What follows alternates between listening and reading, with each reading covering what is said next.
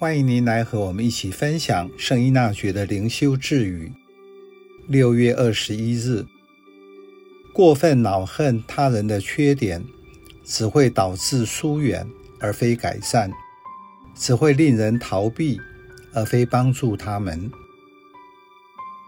为追求心灵成长的人，在生活中都要学习觉察自己和近人内心的状况。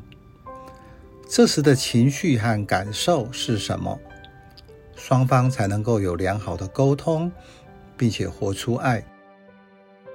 心理学家列出许多人类的情绪，传统的说法是正面的情绪或负面的情绪。沟通专家也是非暴力沟通的创始者马歇尔就说明，不要用正负或积极、消极情绪的词汇。因为情绪本身没有好坏，只是表达一个人当时有的状态。他是处于满足或是没有满足需要时的样子。没有满足的情绪词汇分比较详细，例如难过、生气、愤怒等。个人内在的状态是很不一样。这些情绪的功能是为了使人离开危险而存活下去。对于他人的指责或攻击，如果此时生命没有足够的能量，内心会产生不安全，没有满足的情绪会立即浮现，也就无法用健康的方式回应。面对掌上。强势者就会疏远或逃避，相对的，没有满足的情绪能量太强者，则会展开反击。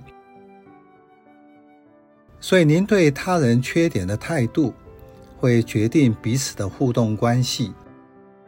在关系中看到对比，人家不要跟你合作，而且疏远逃避。就是你希望他做你想要的，但是你用的说法或方式不好，会造成反效果，因为你没有觉察如何真正的帮助他，而是逞一时之快，因为你没有办法控制自己不愉快的心情。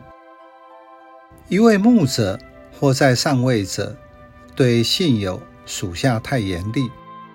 就是带着放大镜去看人的缺点，只会让他离开，这样反而不会对他们有影响。